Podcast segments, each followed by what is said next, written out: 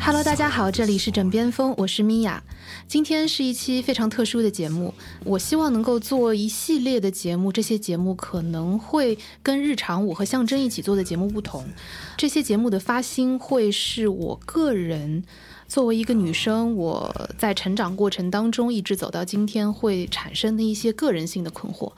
通过这些困惑，我有时候会思考。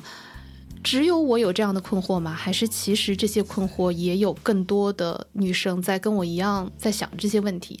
今天让我们来进入第一个我的个人困惑，就是如果有一天我要离婚，我该怎么办？那为了这个问题呢，我专门请到了一位很资深的离婚律师张丽珍老师来跟我们打个招呼吧。各位听众，大家好，我是北京安家律师事务所的张丽珍律师。嗯，我应该叫您张律师还是张老师更好一点？都可以那就还是叫张老师吧。没问题。对，说到离婚这个话题啊，就是我早年间，因为我现在这个公司呢，是我跟我先生一起创办的，嗯所以我们俩一起工作、一起生活，肯定会有很多矛盾嘛。尤其是在创业早期的时候，基本上天天都在吵架。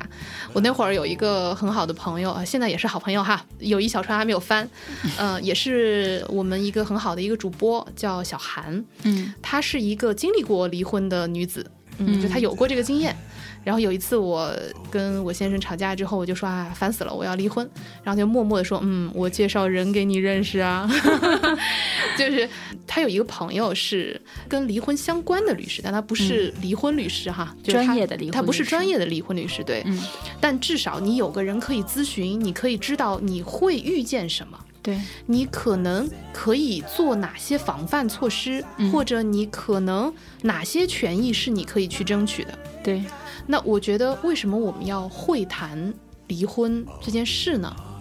就像我们应该像我们有可能会结婚一样，去承认我们有可能会离婚。对，我们要知道离婚的时候，可能你会做什么。嗯，应该做什么可对能更重要。对对对，嗯该做什么，呃，还有不该做什么。对，嗯因为结婚其实就是你想做什么，但是离婚嗯是你该做什么，嗯，跟你想的是不一样的。哦，嗯，因为离婚有时候婚姻本身破裂的时候，有时候你是主动的破裂，有时候就是被动的破裂。嗯，也就是说，如果你是主动破裂的时候，你是原告；对，那被动破裂的时候，你是被告，你是要应战的。所以那个时候就更考验你该做什么，而不是你主观上想做什么。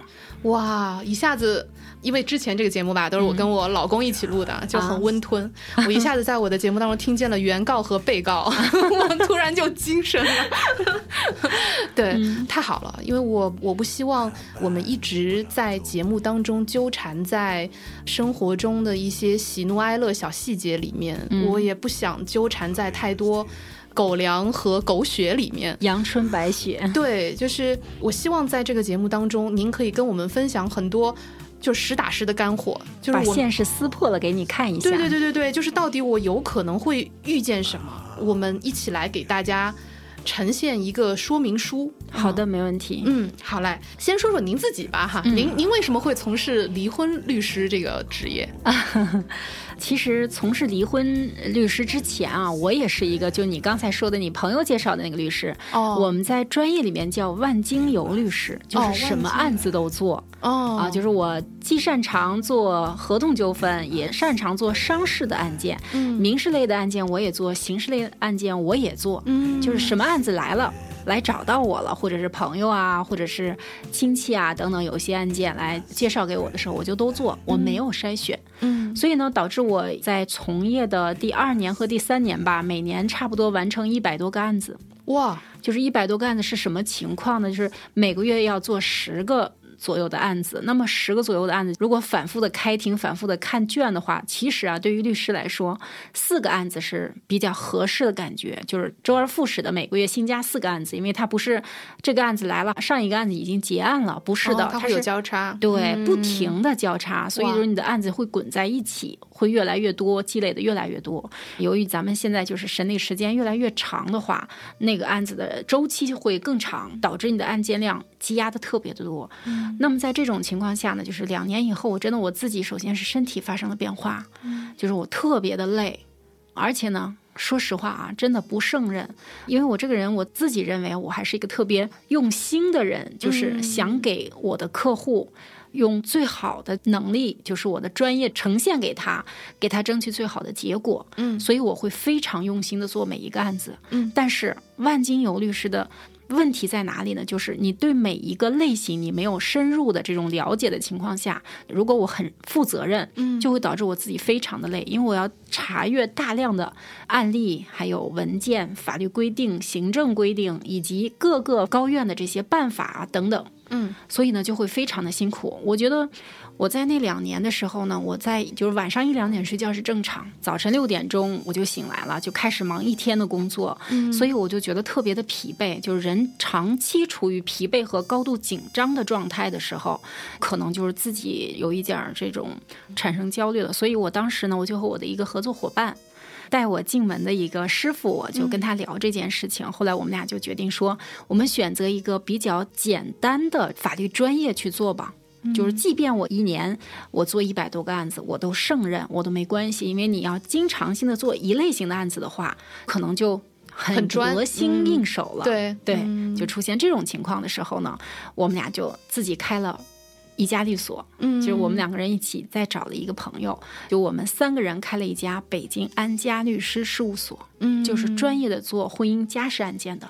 当时在北京的市场上是我们一家，就啊。专业做离婚律师，对，嗯。所以呢，我们在开这个律所的过程中呢，也有了很多自己的心得。这么说吧，就是在第一年的时候，因为我的合作伙伴和另外一个朋友，他们俩就是一直是从事这个婚姻家事案件的，嗯。但是我呢，其实是以前什么都做的，所以我是经过了半年的这个学习和积累以后，嗯。才在这个婚姻家事案件里面做了一个深根，就是一个嗯。深度的研究的。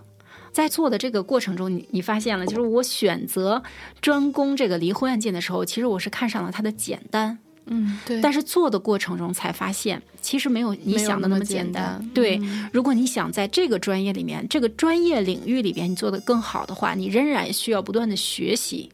好处在哪里呢？是因为案件来了的时候，大家可以一起讨论，因为这个案子我们都在做，我们都在做这一类型的案件，就比如说离婚案件，我们大家都在做一这一个类型的，那么我们的思路是一致的，我们就可以在一起讨论说这个案子应该怎么做。那以前是没有这种可能性的，因为你的案子有它的特殊性，比如说合同纠纷，每一个合同不一样，你要自己梳理你的证据，梳理你的合同，每一个字都不能落下。嗯那你看完的东西，你没有办法和别人讨论，为什么？因为人家没有看。可是婚姻案件的差距是在哪里啊？我可以跟你说一下，客户现在呢，比如说抚养权纠纷，他有些什么情况？那么财产纠纷他有什么情况？你只要把这些财产呀，或者是感情呀，或者是抚养权问题，你做一个大块的梳理，大家讨论一下方向，你来做这个案子的后期的这个工作就可以。所以他可以进行一个讨论，就有 teamwork 了，是嗯有团队了，对，就是这种嗯感觉非常的好，而且呢也比较轻松了。那么半个年以后呢，就是我通过不停的努力和学习吧，后来就在我们律所里边就算是专业是最好的了。哇，差不多一年的时间嘛，我在这个行业领域也算是比较不错了。那么我们谦虚了，啊还还好吧嗯。就是到了第三年的时候，我就做了一个大的台阶的飞跃吧。首先，我那一年我做了五个再审案件，嗯而且呢是全胜。然后做了两个抗诉的案件，一个是最高院的抗诉案件，一个是高院的抗诉案件，也是全胜。哇，所以给我自己很多的信心，而且呢，尤其是在高院做的那个抗诉案件，应该说是北京市唯一的一个婚姻家事案件的抗诉到抗诉成功的一个案例。对，我觉得这个可能也正好借着就是您刚刚说的这个，我们可以大概梳理一下。比如您刚刚说到抗诉，可能我一下子还未必能够理解怎么样就叫抗诉了。嗯，举个例子，我们就拿我举例子吧。好的，就是这种这种事儿就不放在别人身上了啊。假设啊，今天我可能跟我老公打算离婚了，对吧？那通常情况下，一个案子到您这儿的时候，就说明我们已经破裂了，对吧？我们已经互相告了。至少是你想要结束这个婚姻，或者是你有迷茫了，本身有了问题了，我要咨询一下律师，我想知道我接下来该怎么做。大部分是在这个阶段就就已经律师介入了。哦，嗯，哎，那如果在这个阶段不会出现很多这种类似于心理咨询的情况吗？是的，对，这就是婚姻案件的特殊性。哦，嗯，给你举个例子来说，就说我们接到这个案子，刚才我们说到抗诉，为什么那个对对对很难呢？就是可能有些律师一辈子他都不会去做抗诉的案件，因为他做不到。哦，就达不到那个高度，因为我们国家是两审终审制，嗯，就是包括一审和二审。那么一审呢一般离婚案件，一审的时候就解决了你的婚姻问题了，除非你对财产或者是子女抚养问题不满意，那么我可以向上一级人民法院提起上诉，嗯，那时候就叫二审。嗯，二审结束的时候，你拿到那个判决书，就是可以执行的判决书了，就叫终审判决。嗯，但是往往呢，二审的这个结果你还不满意，那怎么办呢？不妨碍执行的继续，你可以提起一个审判监督程序，那个就叫再审。也就是说，由北京高院，就是咱们以北京的这个法院系统为例嗯，在北京高院提起再审。那么这种审查大部分是书面审，有时候也会开庭。其实到了再审阶段，很多律师就没有做过了。嗯，而且赢的几率就更小了。嗯一审的时候，如果基础打得好，就不可能发生二审；如果一审的基础没打好，你到二审想改判的话，就已经很难了。可能我不太清楚这个比例啊，大概的比例是千分之一的改判的比率。那么到了再审的阶段的话，就更难了。嗯，所以说，其实到再审的时候，大部分律师到再审就结束了，因为离婚案件嘛，对，那就接触不到抗诉的案件。我这儿呢，就是等于说再审的那个地方，就好像信访，就是行政上有些什么地方有出现问题了，那么我们去找信访，信访能帮你解决的可能性其实很小了，是吧？那么信访的性质呢，又好像再审的这个性质一样。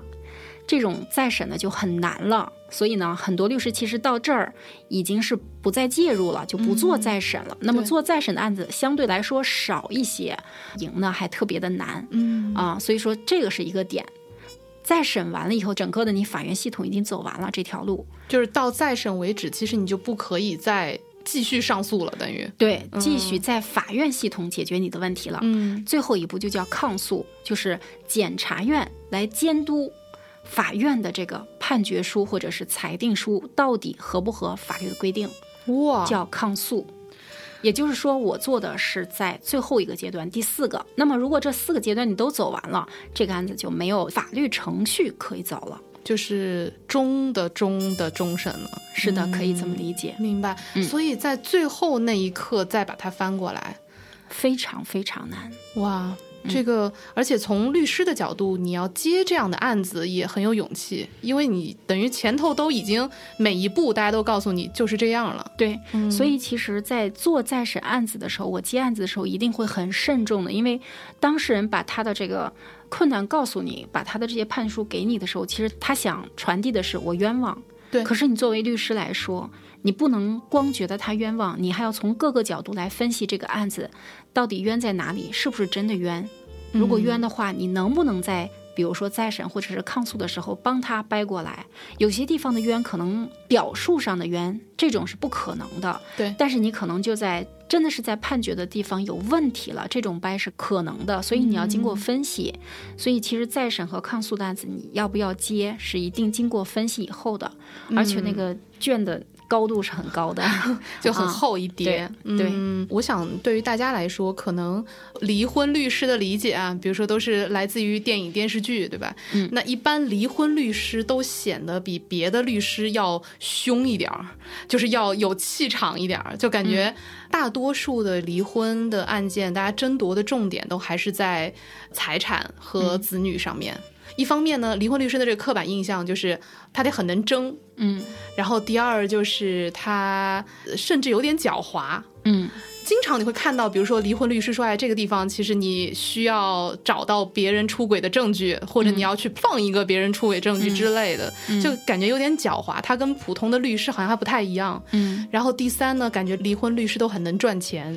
你说到了刚才的第二点，其实就是叫陷阱证据，就是你要设置一个陷阱，嗯让对方钻进来。嗯，这个真的是受这个影视剧的影响，其实是不会的。是的，这 叫非法证据，这是不允许的。明白明白。嗯好，那我们嘻嘻哈哈就这样过去了。嗯但是从我的角度哈，我们刚刚说到我有起心动念想要离婚，嗯这个时候其实我就可以去咨询一些律师了。是的，那么在咨询的过程中，我可能会向律师坦诚说，为什么我想要离婚。嗯您刚刚也提到，有些时候我可能是原告，嗯，有些时候我可能是被告，对吧？对那么被告好像就不存在这种前期就能跟律师咨询的情况，因为他也有啊。也有也有，嗯，对，可能两个人在协商离婚的过程中，男方告诉他，如果你不同意我的协商的条件，就是嗯协议离婚的条件的话，嗯那么我就要向法院起诉。啊，这时候可能女方就会找到我们说，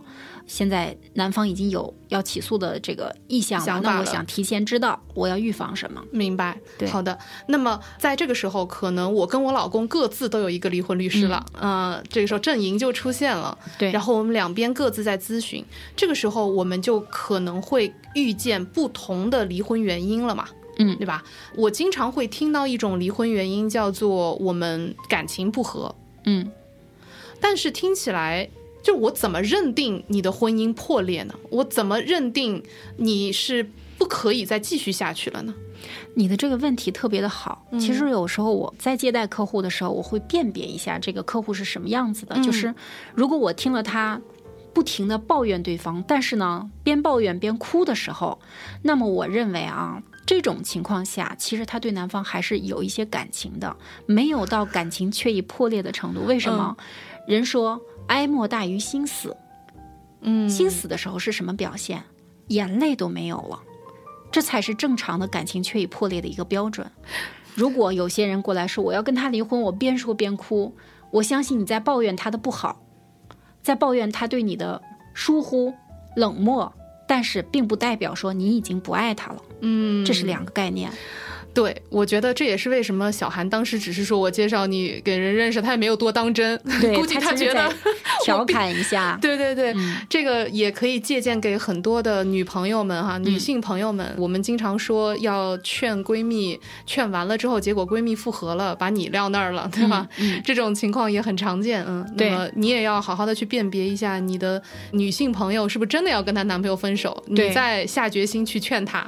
对，那么这是第一种辩解方式。如果我发现他不是那种心死的，嗯。那我不会劝他跟我做离婚的这个委托代理协议的，我会劝他去和好，你去试着改变自己，千万别说他对你怎么怎么不好，嗯，你站在他的角度去想一下，你自己哪儿让他不满意，变成了现在的这种婚姻或者是感情的状态，是。我会给他一些建议，你可以去试一下。嗯。当然，如果这个人说不，我就要坚持，我一定要离婚，我当然也不会说你别你别跟我签，我不做你这个生意，我不会这个样子的。嗯。但是我会劝他，因为我觉得对于我来说，虽然我是作为一个离婚律师存在的，但是我觉得可能更多的人在婚姻过程中、感情过程中会出现一些迷茫，嗯需要人去指引他一下。那么有些人可能就会听了我的指引，他去试试。我真的有这样的案例，就是我的一个客户来的时候真的是哭的梨梨花带雨啊、就是我觉得我今天我不跟他马上签字，跟他。办理这种代理关系的话，我觉得他都能从我的那个窗户那儿跳下去，就已经到这种程度。然后我就帮他代理了这个案件，在整个的诉讼的推进的过程中呢，我还是跟他经常要沟通嘛。嗯后来在调解的这个阶段，就是离婚案件呢必经的阶段叫调解阶段，就是法院组织双方进行调解。嗯那现在呢有了这个调解委员会了，也有律师参与调解了，就是大家可能还没有见到法官之前，会有人民调解员或者律师调解员在帮你。做一些调解的时候，嗯以前都是法官来调的。嗯我正好遇到那个法官也很有经验啊，我们坐在一起调解他们之间的这个离婚的这件事情的过程中，法官也发现了他们之间其实感情没有破裂，大家都在赌气。我要没记错的，应该是八六年的，哇嗯，那时候也就三十岁左右，就是很多年前的事情了。嗯当时我们在法庭上说的时候，两个人就都哭了。后来，男的看到女的哭成那个样子之后，就特别心疼，就跑过来给他老婆就擦眼泪，两个人就抱在一起就哭了。现实生活中就是这样的，对。嗯后来就和好了，我也就帮他撤诉了。嗯，那我要问一个很直接的问题，嗯到这步为止要收费吗？当然要，一定是要的。就是你的咨询开始，实际上就是在付费了。明白了，好的，那朋友们，对我觉得这个就对我们来说非常有意义了啊。嗯就如果说各位真的还没有下定这个决心，那么其实这样的调解你们也可以自行完成啊，是不是？对，给大家省点事儿，与此同时也给你自己省下一点费用。嗯但是事实上啊，其实是这样，人有时候是有误区的。嗯，你需要一个明白的人去推你一下，点你一下。对，就是你觉得这个钱可能就是没有经过这个事情的时候，你会觉得，嗯，这钱有可能白掏了。但是双方的当事人真的非常感谢我们。的确非常对，而且尤其是当你们经常在吵架的时候，你身边得到的都是噪音，对，就是你的父母双方的父母，你都不知道他到底是在帮忙还是在拆台。对，就有时候他朋友也是一样，是的，他有时候可能就是你们俩别离，但是他不给你分析原因为什么不离，或者说你们俩赶紧离吧，他给你说的全部都是他的不好。对，所以说其实这都很拧巴，嗯你需要一个比较中立的人去分析一下这个事情到底该怎么去往前推进一步。嗯，所以说，我觉得这个事情其实有时候人赚钱是为什么？让自己活得更舒服一些，嗯尤其是在情感上活得更舒服一些。嗯如果你真的能拿钱去解决这种情感上的这种压抑感和这种痛苦的话，我倒是觉得也不是说、嗯花得其所。是的嗯那好，那接下来就如果在调解这个部分能够完成，嗯大家能够和好，当然是所有人都觉得很开心的一件事情。嗯，那么这个案子就到这儿结束了。是的，嗯那么如果他调解不成功，嗯，那就继续开庭了。就开庭了。嗯嗯就成了第二类型的客户了。就是如果我在接待他的时候，就发现他们两个人确实就是已经感情确已破裂了，我会让他举一些例子，就像你刚才说的，怎么叫感情嗯对，怎么叫破裂呢？破裂呢？是的，嗯我再给您举一个实例啊，就是我这回代理的是一个男方，这个男方是在一个平台上找到我的。我们这样吧，我们把所有的男生都叫张三，把所有的女生都叫李四。好的啊这样我们隐去他们的名字。嗯嗯，那张三呢找到我以后呢，他就给我讲了一下他想要离婚的事情。嗯那我说你这样吧，其实他们俩没有大事发生，比如说出轨啊等等这些事情，没有那么狗血的事儿。对，但是他觉得他日子过不下去了。我说你给我举个例子，为什么过不下去了？他说我给你举个例子啊，我跟老婆说周末了，咱们出去吃吧，别自己做了。老婆说行。我说那你吃什么呀？老婆说随便。我说那么咱们吃西贝吧。我老婆说哎呀，西贝上次就去了，我们这次嗯不去这个地方。我就问他那你想去哪儿？他说随便。就是无论他说哪个饭店，他老婆都说不行，都要找各种理由说这个不好。嗯但是你问他你要一个结果的时候，他就说随便。所以他说，就因为一顿午饭，到晚上我们都没吃着。你说这叫感情破裂吗？这就叫三观不一致，这种性格差异巨大。同时呢，一方是选择困难症，另一方呢又不知道在这个时候，其实你应该做一个最终的选择。你不要管我选的是哪儿，你跟我一起去就行，对对吧？对但是他们两个恰恰在处理这种最小的事情上，没有办法达成一种共识，或者说一方决定另一方的一个结果，没有这种能力。说实话，这个随便这个例子啊，嗯之前我也听说过，嗯，但我一直以为它是个笑话。它是生活，对，就是不是笑话。我一直以为它是个段子，嗯，但是真的有人因为这样的事情而离婚，真的呀，真的有，哇，是真的存在，这个他不能调节吗？不能调节不了的沟通去说明吧？沟通不了的。就是你，你作为外人，你觉得这是事儿吗？这不是事儿。但是作为他来说，其实真的是是一个很痛苦的事儿。嗯，因为你将每天面临的就是同样的问题，他不仅仅他只是举了个例子，吃饭的例子，还有别的事情呢。都是随随便对、嗯。他对任何事情他没有要求，但是他的没有要求就是要求，因为你说出来的每一个结果我都不满意，我都不想选择，这就是他随便背后的坚持。嗯，实际上这就是一种三观不一致。那么这种婚姻就一定是没有质量、没有营养的婚姻了，就可以断了。嗯，所以像这种情况下，可能客户给你描述的时候，他在讲的是一些抱怨。如果到法庭上的时候，作为离婚律师，你就要帮他梳理，你要把这些东西变成一种法官能接受的语言，嗯你去讲给法官听。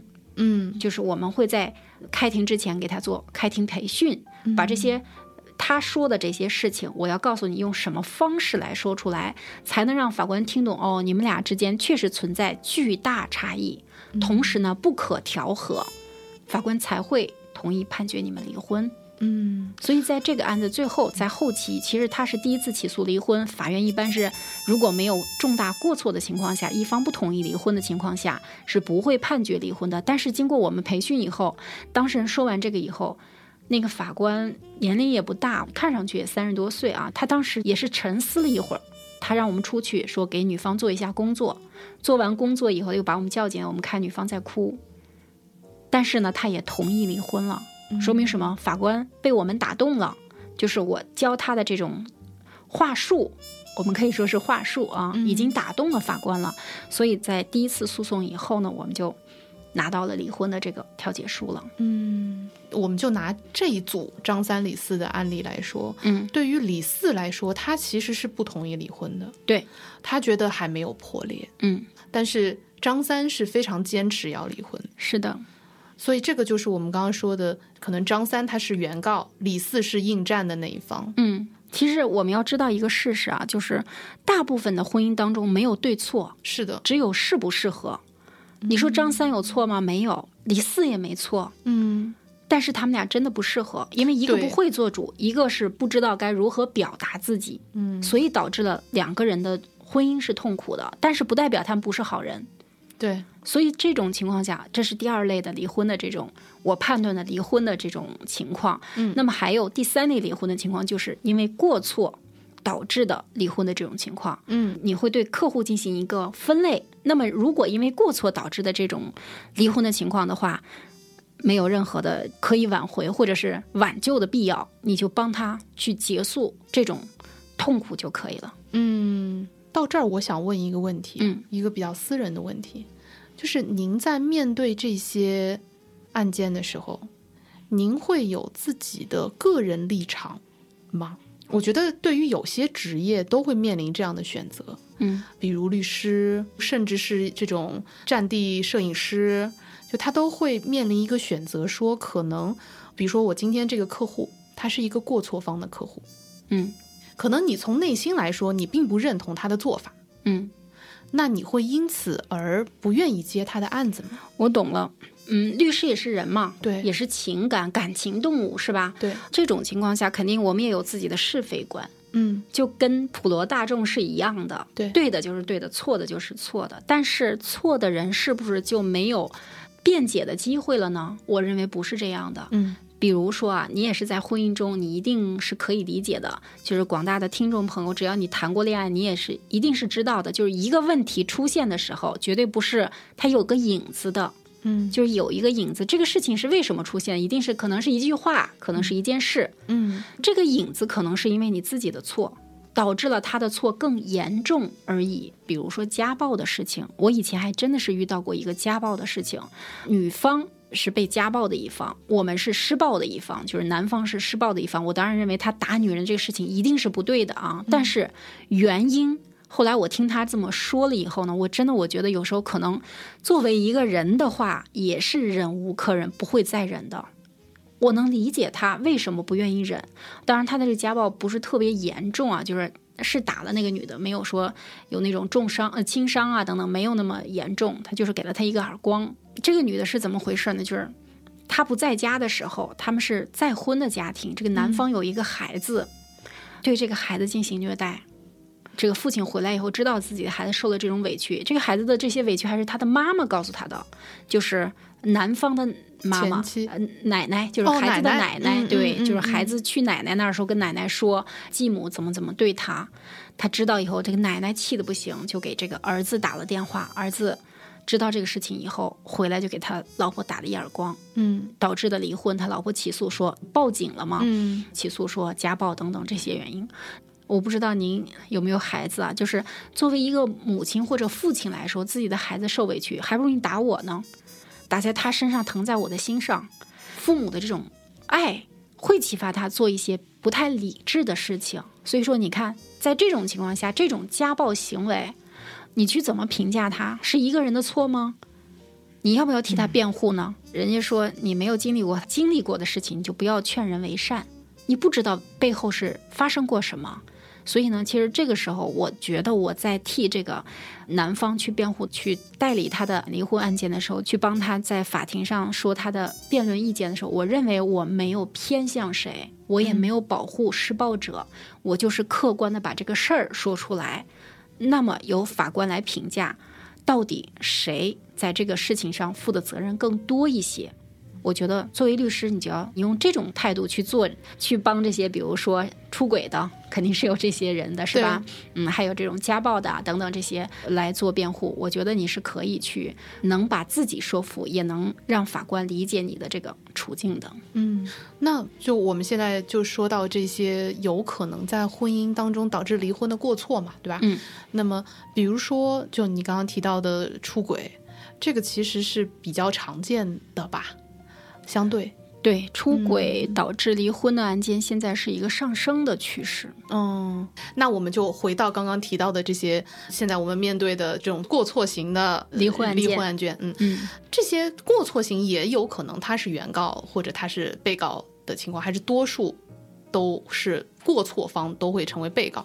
这个说实话，我们还真是没有数据，但是大部分都可以。其实原告和被告的这个身份是没有关系的，没有差别的对，没有嗯任何差别。明白。那么我们现在只要他是调解不成功的，进入到开庭阶段的，就嗯都会牵扯到后续的，比如说，那他就是真要离了嘛，对吧？是的，那真要离了，就会涉及到我后续还有很多其他的在婚姻中的东西要分。是的，就我别管你是对了还是错了，总嗯归咱是要拆伙的。是的，三大块儿嘛。第一个就是离婚，让法官评价一下你的这个婚姻到底要不要离。对，那么，如果法院同意判决离婚的情况下呢，会继续审理关于抚养权问题、嗯关于财产分割问题、关于债权债务问题。嗯，所以基本上留下来的就是小孩儿，然后你赚来的钱和你欠的债呗。是的，通常嗯的情况，一般孩子大概会跟随谁呢？是什么样的一个法律规定对，什么样的规定呢？嗯，实际上，一般就是两周岁以内的孩子，如无例外的情况下是跟妈妈的，除非妈妈有这种传染性疾病呀、或者精神类疾病，嗯或者是有残疾。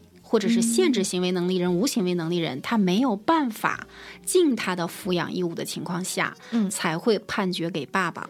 否则的话，两周岁以内基本上是归母亲这一方的。嗯那么超过两周岁呢，就要看一下双方的各自条件。孩子呢，经常跟谁共同居住，被谁经常的照顾，嗯呃，以及他的性别，孩子的性别。孩子的性别有关系。是的嗯嗯，两周岁以上到八周岁以内呢，就会考虑这些条件，然后判决孩子归谁，主要是看哪一方更有利于这个孩子的成长。比如说刚刚说到孩子的性别，这个我真的还不知道，所以男生和女生会有不同的判决的倾向。是的，嗯，同性抚养其实也是一个标准。哦，明白了，就是女生的话，可能更有可能会跟妈妈，是的，男生更有可能会判给爸爸。对，嗯这个其实是有一定的，不仅仅是法律依据，也有一些科学的依据的。嗯因为毕竟男孩子想要树立他的阳刚之气的话，可能妈妈带不是特别的适合。嗯啊，另外呢，就是女孩子因为有她的生理期呀、等等这些，如果让爸爸带的话，也不太方便对对，有很多的不便。嗯所以在这种情况下，法律还是很科学的，会考虑到这一方面。嗯第二个最重要的因素就是孩子长期单独跟谁共同生活。那么，嗯比如说孩子跟一方或者是一方的父母亲，就是爷爷奶奶或者是姥姥姥爷单独生活了六个月以上的话，基本上法院会把孩子判决给这一方。为什么呢？因为孩子就是习惯了这个环境，如果你让他突然改变环境，判给另一方的话，那么对孩子的身心健康一定会有很大的影响的。这两个因素其实是最重要的。至于说孩子有母亲或者父亲有没有工作，谁挣的钱多一点儿，或者是谁是大学生，谁是研究生，这些只是参考性的。哦，明白了。嗯那么然后，比如说他判给了其中一方，嗯，另一方就要支付抚养的费用，对吗？对，这个抚养费是这样，就是如果说想要支付，双方协商说孩子归你，嗯那么我来承担抚养费的一半儿或者是全部是没有问题的，甚至不支付，只要你同意。也是可以的，这个都可以双方协商。嗯但是法院判决的时候，一般是按照孩子的实际情况，结合这一方就是支付抚养费的这一方的工资条件，衡量一下，就是不超过支付抚养费这一方的月总工资的百分之二十到三十。如果是两个孩子的话，不超过百分之五十，按照这个标准。来支付抚养费，那么两周岁之前的孩子呢，基本上就是一千五到三千。这时候的孩子可能只需要尿不湿和奶粉奶粉，对，嗯所以他就会少一些。嗯，超过两周岁就是我刚才说的这种支付方式。嗯，还有第三个阶段就是八周岁了。那么到了八周岁的时候，孩子已经成了限制行为能力人了。在这个时候，法院会尊重孩子的意见了。这时候孩子意见就非常重要了。比如说，女孩儿，我说我要跟我爸爸，我觉得我妈妈对我不好，她经常打我。如果孩子在法庭上直接表述我要跟爸爸，法官衡量以后，孩子没有撒谎，也没有受到威胁，在这种情况下，他会把孩子判决给他想跟的那一方。嗯，也就是说，这个时候孩子的意见是最重要的意见。超过八周岁以后，嗯，那么这是第三种情况。第四种情况就是我们的抚养费是到十八周岁为止，嗯。也就是说到十八周岁就是一个完全行为能力人了。那么在这个时候，即便你要上大学，法院是不会支持你向父亲或者是母亲一方，就不直接抚养的这一方来支付你的费用的，因为他默认你是一个完全行为能力人了。可能我们上大学的时候可以通过，比如说去带家教啊等等这些方式来满足、做个兼职什么是的的，满足嗯自己的生活的能力。嗯，明白。所以也就是所有的抚养费基本上就到十八周岁为止。是的，嗯当然双方要通过协商的方式说，我愿意为我的孩子付出更多，那另当别论。嗯这是主动嘛，嗯，法院不会干涉，不是强制不让你掏这个钱。嗯，那有遇见过父母不想抚养孩子的情况吗？有啊，但是这个真的是特例啊，确实有父母亲都不想要孩子的，法院就不判他们离婚。你们得先想明白，你不能把孩子推向社会吧，对吧？所以一般这种情况下是不会判决离婚的。嗯但是确实是这种事情，我真的我有时候听到这种咨询的时候，我特别的生气。这种案子我是不接的。嗯我觉得有一些案子可能突破不了自己的良心，我是不会接的。就像我说的这种情况，我肯定不接，嗯，不替这种人努力。嗯，说到这儿，张老师都哽咽了。那我们说完了小孩儿，我们来聊聊跟钱相关的事儿。嗯作为夫妻的财产来说啊，就我们在离婚的时候，有可能要去被拆分的财产，怎么定义这个财产呢？哪些财产是我们可以被归类为夫妻共同财产的？嗯，这个很简单。嗯，如果两个人在结婚的时候没有写一个，比如说就老百姓俗婚前协议呃，不是、A A 制协议，就是，A A 制协议。对，结婚以嗯后，我们俩的钱呢各自归各自，呃，生活费你的拿你的花，我的呢拿我的来钱来花，反正就写的清清楚楚啊，书面的约定。只要没有这种东西，那么从你们俩结婚登记那一天开始，你们俩产生的所有的财产都叫夫妻共同财产。嗯，那以此类推，债务也是一样喽。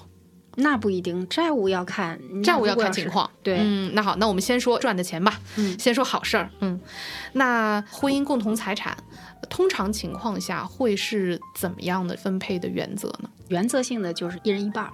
嗯。啊，婚内的共同财产一人一半儿。那比如说是有过错的这种情况发生的，嗯，其实你想说的是，嗯在什么情况下一方会多分？是对对对或者一方会少分吧，啊，啊一样一样，嗯。是的，嗯，其实呢，这个也很简单，法律对这一方面的规定还是比较完善的。比如嗯。说有过错的一方，他就会少分，或者是说还要承担一个精神损害赔偿金。哦，嗯，举个例子来说，就是过错的这种情况，就像像我们理解的，就是出轨、嗯婚外情的这种、同居的这种，都属于还有重婚。这些都有可能会构成过错啊，因为过错也是有一个标准的，不是说我今天可能有一个出轨的行为就认定为过错了，不是这样的。嗯过错是有一个标准的，比如说同居的这个行为，同居三个月以上，或者是连续的一个持续的状态，那么我就评价他是过错，而不是一次就要认定过错。再比如说呢，就重婚，如果你们领了结婚证以后呢，他又和别的人异性。又办了一个结婚证，那么这叫重婚，或者是去拍婚纱照了，这也是一种重婚的一个事实行为，对吧？嗯这种情况下也是可以认定为过错的，比如说赌博，比如说家暴，持续长期的家暴行为嗯啊，还有赌博持续长期的赌博行为，还有吸毒啊等等这些行为呢，都会被认定为持续的一个稳定的一个情呃状态的话，都会被认为是一个过错行为。嗯嗯，所以在这种情况下呢，就可以申请法院说我要求多分财产，因为给我造成伤害了嘛。对，那么这种情况下，法院就会支持你的诉讼请求，同时呢，你也可以提起精神损害赔偿，嗯就是你因为这些事情的发生，给自己的心理造成了伤害了，那么我要一个损害赔偿金，法院也会支持的。这个时候是可以要求多分的。嗯还有一种情况就是，一方想要离婚之前呢，开始转移财产、隐匿财产、恶意的消费财产，这种情况下也是可以要求就他转移啊、隐匿啊等等的这些行为的这部分的财产要求多分，甚至要求不分给对方，因为你有一个恶意的行为在，对你都已经把你那份儿花了，对，法律会惩罚他，嗯。所以呢就会要求少分或者不分。明白？嗯，那这个分财产的部分好像相对是清楚的哈。，对，那么说说这个欠的债吧，嗯。比如说花呗，比如说还是一样的问题啊，就是我们怎么来定义共同的共同的债务？嗯，比如说双方共同签的借条一定是共同债务。嗯。比如说双方一方借的债用于夫妻共同生活使用了，嗯。那么这种情况也是共债。那比如说一方借的债呢，他没有用于夫妻共同生活使用，他投到公司了，嗯用于公司的运转了，那么公司的钱呢，他也没有再拿回到家里边进行一个二次消费，嗯这种情况下就是个债了。所以其实啊，共同债务是一个比较复杂的问题，就是我们只能从大面上把这些，就是我刚才说的这些问题给你们一个梳理，但是具体的情况要看具体的这个案件的情况来具体分析。对，嗯，就是这么听起来，其实共同财产很容易理解，因为它只要在你们俩账户上，只要跟你们相关的部分都可以被认定。但是债务的部分，比如就像我刚刚说的花呗，嗯比如说可能我因为我的老婆说我怎么不够帅啊，然后我去整了个容，嗯然后我欠了花呗。嗯我只是举个比较极端的例子啊，嗯，这不就是个人消费吗？对，从事实上它是个人消费，但是我会觉得说，那这个是我老婆让我去做的呀。如果女方同意，你也能举证证明说女方同意的话，那可以作为共同的债务。哦，嗯，所以我说债务其实是一个很复杂的问题，对所以说我们现在这种讨论其实是没有办法理清哪些是个人债务的。嗯，嗯明白。我其实了解完了这些原理之后，嗯我还想，我们是不是能够做一个沙盘推演？比如说，举个例子，今天我跟我老公离婚了，嗯，张三李四吧。张啊，对，张三李四，还别是别老说我自己跟我老公了，就张三李四吧啊。今天张三跟李四他们想要离婚了，嗯。那么在离婚的过程中，比如我今天张三说，哎，我想离婚了。嗯。比如说张三就跟李四说了，说我们俩还是离婚吧。然后李四说，那我就开始请一个律师来帮我咨询一下。嗯。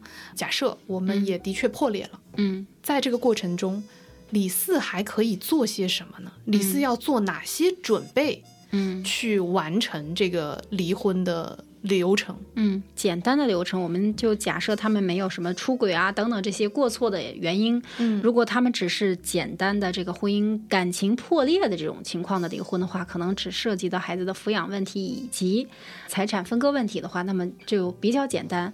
我们会给当事人去做一个梳理，就是首先先梳理一下有没有过错，那么没有好，我们继续说你想不想要孩子，嗯你想让对方给多少钱的抚养费？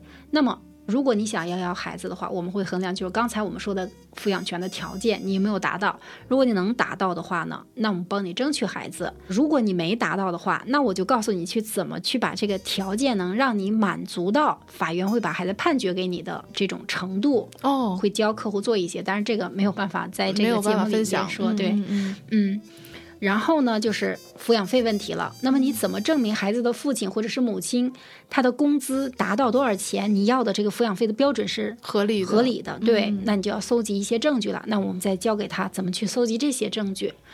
这个孩子的抚养权以及抚养费的问题就说完了。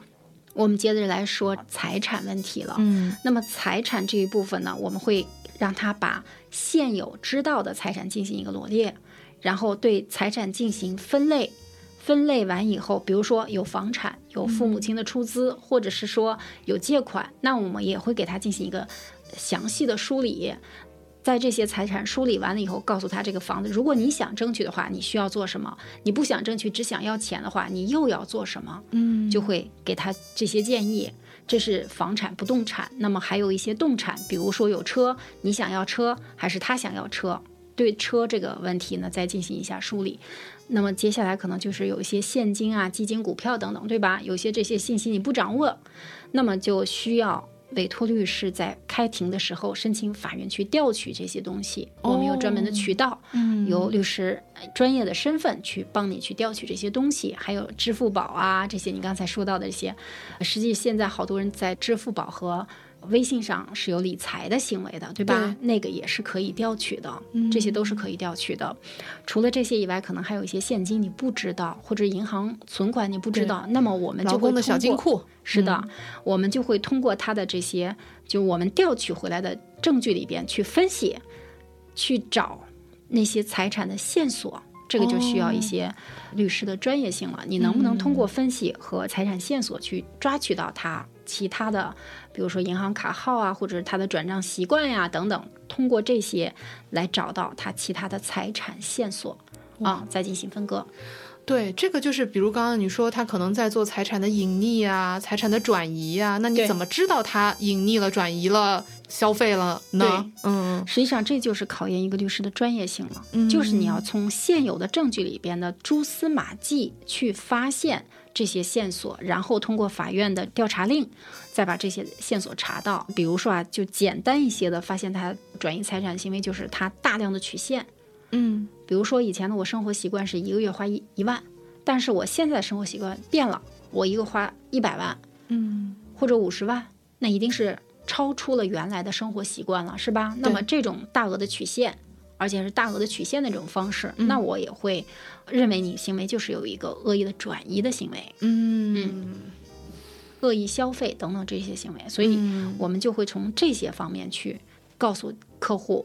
这些地方是你需你要注意的。对，嗯，那包括债务也是一样，债务也是可以申请去调取啊，包括债务不需要调取的，哦他恨不得把所有的债务都拿出来和你一起平摊，哦，还需要调取吗？还真是、嗯，不想给你的东西，我才需要隐藏呢。对，想要让你分担的东西，我恨不得全给你。真的是。嗯，那然后可能债务的部分就要去界定说到底当时是怎么回事儿，到底举证说这个到底是共同的债务还是个人的债务？对，就是专业律师就会在这个时候分清哪些债务是能在离婚案件当中一并处理的，哪些债务是处理不了的。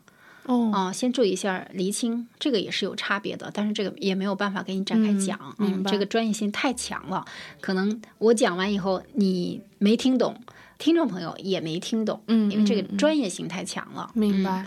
反正就是进行这种梳理吧。对债务进行梳理以后呢，你要首先找到是这个案子里能处理的那些是不是公债，怎么才能剥离公债，就是用各种方式帮你的客户去把他的利益最大化。明白。嗯，那比如说，这我们刚刚说的是张三跟李四都没有犯错的情况下，嗯没有过错的情况对下，但如果说有一方是有过错的，嗯，你可以说一个例子，然后我帮你分析一下。那就假设，比如嗯说今天张三跟李四要离婚，理由是张三出轨了。嗯那么作为李四来说，我知道你出轨了，但是我怎么去收集证据，去向法官证明你是有这个过错的呢？嗯，那我就拿一个例子来举吧，因为搜集方式有很多，因为出轨的方式也不一样，所以呢，搜集证据的方式也要针对一个个体来给它设定。我现在用一个例子来。举就是让大家知道，我有可能会出现这种情形的时候，用什么方式能搜集到证据。比如说，我的一个当事人呀、他的这个男方出轨了，女方要提起离婚，他是怎么知道这件事情？他在微信里边发现他和一个不认识的一个女的有一些很暧昧的聊天信息，比如说能够看得出来他们俩一起出去旅游了，嗯啊、共同回忆了一下这个旅游的过程，两个人多甜蜜等等这些东西。他跟我讲这些事情的时候，我就会告诉他你怎么在微信上取证，嗯比如说打开男方的这个微信，怎么去拍摄，怎么以视频的方式展示，以这个截图的方式展示等等。那么我们先用这种方式搜集一部分，然后拿到这些东西以后呢，你可以跟男方去谈判了。嗯这时候拿到东西以后，你可以跟男方谈一下说，我知道你和谁谁谁是什么情况了，我现在就想问一下，你们什么时候开始的？这个婚你还要不要？嗯把这个事儿落实到你们两个人之间的交流，而不是光是简单的一个微信聊天信息。那么跟他谈的时候，你可以做一个录音。那么这种时候的录音，只要你在家里是完成的，法院不会因为你偷偷的没有告诉对方，你偷偷的录音就评价你这个证据是违法取得的，导致这个录音就是无效的，不会的。嗯，这个一般法院是不会发生这种问题的。哇你可以通过这种方式来搜集，他也确实是用这种方式最后搜集到。然后男方同时还写了一份保证书，说我要跟这个女的断，我要是再跟她在一起的话，我就承诺说，我我名下的哪套房子归你什么人所有。对之类的，嗯嗯，对，没有净身出户这个词儿哈，法律上没有这个词。嗯哦所以他就把这个房子给了女方了。我不仅让他证明了男方有出轨的行为，同时呢还保障他在婚内还拿到一套完整的房子，是归自己所有的。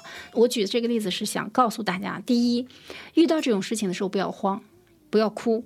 也不要去找你的朋友去哭诉，你去找一个专业人士去咨询我该怎么办。对专业人士会告诉你，你在遇到这种困难的时候该怎么办。就好像你，比如说在马路上遇到小偷了，遇到劫匪了，你去找谁？毫无疑问，你去找警察，对吧？所以你遇到这些情况的时候，你去找一个婚姻律师咨询，他会教给你如何取证。嗯。嗯，明白。就是我们今天不讲甜蜜的部分，就讲如何去擦干净屁股的这件事情，擦干净这个破裂的婚姻嗯。背后的这些问题的时候，嗯。好像有一个东西特别重要，就是时间差。如果张三和李四要离婚，嗯。张三也有张三的团队，就是张三的离婚律师，嗯。李四也有李四的离婚律师。嗯。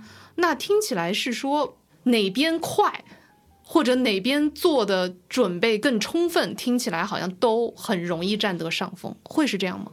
会呀、嗯你请的专业律师，如果比对方请的专业律师更专业的话，你一定会占上风的。就是我们这个节目开始的时候，我说过一句话，可能你结婚的时候有感情就可以了，主观上有感情就行，但离婚不是。其实离婚是一场战争，嗯，真的就是两个人没有感情的时候，我们是从两个陌生人变成最亲密的人，现在又要从最亲密的人变成陌生人。那么这个时候不谈感情，没有感情了，我们谈什么？我们谈的就是财产该怎么分。所以你必须得理智，所以你就要找到最强硬的团队去协助你打赢这场战争。嗯，这个时候终于看到张老师的杀气了。的确是，就是我刚在听的时候，其实我一边也在回想我当时想要跟我先生离婚的那个瞬间。嗯在您没有跟我说这么多的情况下，嗯我曾经还干过一个特别可笑的一个事儿，也不怕说出来让大家笑话。嗯我当时觉得我好生气，我跟这个人离婚，我把我的结婚证撕了。然后后来我才发现，幼稚。幼稚。嗯，你离婚的时候，你是需要先补办结婚证，对，你才能离婚的。嗯虽说是个笑话，嗯，但是当然一方面也证明了我其实没有那么想要离婚。对如果真的要离婚的话，我就应该去找一个专业人士。对，嗯但这样的行为于事无补，它除了让你撒撒气，嗯嗯，泄泄火，对，没有任何帮助。是的，所以，当要离婚的时候，寻找专业的团队，并且以最理智的方式，让自己尽可能的从这个破裂的婚姻当中全身而退，嗯，这是最好的方式。对。嗯，还有一个就是，我想补充一点，就是如果两个人到了法庭上了，调解可能是最好的。为什么这么说啊？就是虽然我刚才出了那么多的主意，希望某一方去争取自己最大的利益，但是也要看到，比如说有孩子的这种家庭啊，大部分离婚的这离异家庭会有孩子的。有孩子的话，如果两个人针锋相对，或者是说到了那种仇人的程度的话，其实对未成年人来说是一定有特别大的伤害的。害的。所以这个时候呢，我们会用另一种方式解决这个婚姻，就是我们坐下来协商，双方能不能各让一步，不为别的，就为曾经有过那个孩子，为了孩子的未来，咱们不要变成仇人。以后孩子在他的成长的过程中，既然已经不能和父母亲一起生活了，那么跟另一方生活的时候，至少能够平和的去见不跟他一起共同生活的那一方亲人。嗯，就是如果你们在法庭上闹得非常的僵的话，真正受伤的是谁？是那个孩子。嗯嗯所以在您办理过的这么多案件当中，嗯，大家最终能够平和的分开，是常见的吗？是少是少的。对，其实人都是不理智的，就是看别人的时候，可能自己是最理智的那个人，对但是自己陷入其中的时候，就是最不理智的那个。嗯这是人的常态，也是正常的一个反应吧。嗯，我们前面聊了那么多离婚啊，现在不是有一个叫离婚冷静期的东西吗？对，有没有谁因为离婚冷静期然后就不离了的？或者说这个规定应用的如何呀？现在？有啊，今年三四月份的时候，其实遇到的这种情况还普遍比较多。嗯，就因为离婚冷静期有一个月的时间嘛，对，那么在这一个月里面，肯定是有反悔的这种情况的，尤其是本来就不是特别愿意离，在可能激情离婚的这种情况下，跟对方激情离婚。是的，签了这个离婚协议，两个人一起去了这个民政局登记的。但是后来冷静下来以后又，又觉得其实还是有可能再继续过的，所以呢又不同意了。但是呢，另一方就坚决要求离婚的，就会找到我们。啊，明白了。如果站在律师的角度，我们纯去看这个规定本身，你觉得它对于我们的婚姻是会产生什么样的影响？个人觉得吧，其实这个离婚冷静期实际上是强迫现在的年轻人，主要是说年轻人啊，嗯去冷静的思考一些问题，感情的问题，因为快节奏的这种时代，会让人们在思考一些问题的时候，会迅速的、仓促的做一些决定。嗯。做出这个决定以后呢，后悔了，没有办法再挽回了。比如说啊，离婚的时候双方的财产分割，正常咱们是应该一人一半儿，对。但是呢，可能在激情的时候，哎，算了，我就为了跟你离婚，我说了，我财产全放弃了，给你。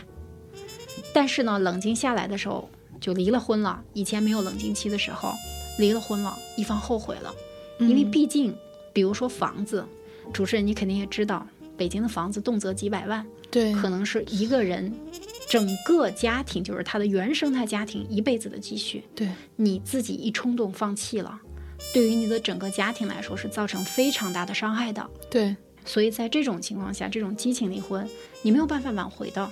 就是你嗯一旦签了那个协议以后，办完离婚以后，这个事儿就没有办法挽回了。对，可是现在有了三十天的思考期了，如果你冲动了，你去签了，可是后来一思考，这个钱不是我自己的，是我父母亲拿出来以后，我才建立的这个小家庭，嗯可能就不愿意了。嗯那么你冷静的去思考这个问题的时候，你通过诉讼一样能解决，同时呢还能平分财产，对吧？所以在这种情况下，我认为还是有很大的好处的。如果你真的是决定离婚了，肯定不在乎这一个月。对休息的时候还在跟张老师说，我说作为一个离婚律师，其实经常能够看到一地鸡毛的状态，嗯嗯，甚至是有的时候要接触到人性非常恶的那一面，嗯，刚刚说我还挺钦佩的，嗯，一方面比如说在调解的时候，那这就是一个。呃相当于是一个心理咨询师的状态，嗯，那么实际到进入战争的时候，那你就是一个你要调整自己的状态。对对你来说，这个会有一些负担吗？从心理上，怎么说呢？其实作为离婚律师啊，时间长了以后，真的我总结一下我自己的这个工作，开始的时候觉得自己像一个垃圾桶，嗯是盛别人的一些就是垃圾的嗯情绪垃圾，尤其是这些情绪垃圾一定会在你这个地方有一些影响，尤其是那些不公平的，比如说有过错的嗯啊，你看到这些东西的时候，一定会给你带一些负面的这些情绪，尤其是有些女性，比如说被家暴了，她不反抗，她还要跟对方过，你就会哀其不幸，怒其不争。嗯对吧？就会出现这种心情。那么在这个时候呢，你肯定会很难受，就是遇到这种情况的时候，你会边难受边生气，自己也会有一些情绪。但是呢，更多的时候就是离婚律师做的再久一些的时候，你就会发现你自己也有了一个成长，你对婚姻、对感情、对两性关系有了一个新的一个看法。其实对你你自己的婚姻是有很大帮助的啊。安家律师事务所的团队虽然不大，几十人，但是呢，有一件事情我觉得特别骄傲，就是我们除了专业以外，我们的这个团队里边结婚了的夫妻感情是特别好的，不存在什么离婚啊等等这些行为。为什么呢？因为我们从很多的不幸的婚姻当中吸取到了对自己婚姻有用的营养。对，因为其实这些不幸的东西，实际上是每家都能见到的。婚姻是一个常态，它里边的小毛病是每一个家庭都存在的常态。对你看到他因为这个事情离婚的时候，不是说因为这个人真的是错了，而是不合适，或者是说你自己不知道反省，就是你不要试图去改变你的伴侣，没有这个可能性的，千万要死了这条心。但是你可以改变自己，你要知道，你改变自己有多难，改变对方就有多难，难上加难上加难，是的，嗯所以说你不如改你自己。如果你觉得这个婚姻我珍惜，那么我来改变我自己，把他不喜欢的地方我要进行改善。在你进行改善的时候，你就会发现对方也会有一些改变。嗯，当然，我不是说一定要在这个婚姻里边委曲求全啊，这是两个极端。对，不要那么想问题，就是你去调整一下。如果你们俩发生争执了，你冷静的想一下这个事情到底是谁的错。嗯女性嘛，可能我也是女人，我有任性的地方，你不怕你有任性的地方，但是你要任性了以后，你可以知道你什么时候适当的服个软，适当的道个歉，嗯对吧？嗯男性其实可以接受你的任性的。不是说我要求你永远是温柔善良，有女性的这种 贤淑吧，嗯嗯啊、不能有任性的这些，不是的。你有时候有一些小任性的时候，你也会给男性带来一些就是很新奇的感觉。其实说到这个任性啊，男生也是可以任性的。很多时候，我们也有很多这种。呃永远眼含热泪，永远是个少年的男生嘛，对不对？对那么，所以女生也是一样。很多时候，大家各自去思考一下自己可以去做的调整，嗯对可能会对自己的婚姻更好一些。对，就是每一个事情你去做的时候有一个度，对你不要嗯超过这个度，是一定可以的。对，就是我们在大量的这些离婚案件里面，我们会吸取一些正的能量，去改变自己的不足。嗯实际上还是在于个人，就是你去做，你去接触这么多负面的东西的时候，你去怎么消化它，变成对你有用的东西，这个可能是最重要的。嗯。那刚刚您提到您的团队啊，嗯，那么有没有律师是在他做了离婚律师很久之后，就是他依然向往婚姻，觉得说我我看了这么多一地鸡毛的事儿，但我依然觉得婚姻很好。我们团队九零后比较多，嗯我觉得他们可能是因为工作忙啊，大部分的还没有男朋友，嗯但是他们还是很向往感情、向往嗯婚姻的。对，嗯嗯，他不排斥，不是因为说见到了这些不好的，实际上离婚的不是还是少数吗？嗯，对？吧？数据量那么大，他也没干过结婚的量呀，对吧所以说，婚姻其实还是美满的。至少我在我这儿，我认为说，幸福的婚姻还是很多的。嗯。今天真的很感谢张老师给我们做了那么多跟离婚手续啊、原则啊等等相关的这样的，包括科普，还给我们举了那么多例子，嗯，然后还循循善诱的给我们的这个对于婚姻的向往打了打气。今天真的非常感谢张老师，也解答了我很多我自己的一些困惑。嗯，无论怎样，我们到最后还是希望能够再跟大家说一遍：当你遇到一些问题的时候，一定要去寻求专业人士的帮助。对嗯就无论在这件事情当中是非对错这些我们都可以不谈，但是请寻找专业的人士来帮助你。对，嗯，那今天也谢谢您的时间，也谢谢您做客枕边风。如果将来有什么这个需要的时候，我也会随时联系你。对，那进行心理疏导，你可以跟我聊一聊。好嘞，好，那我们今天的节目就到这里吧。嗯，谢谢主持人。您客气，也希望大家做个好梦，大家晚安。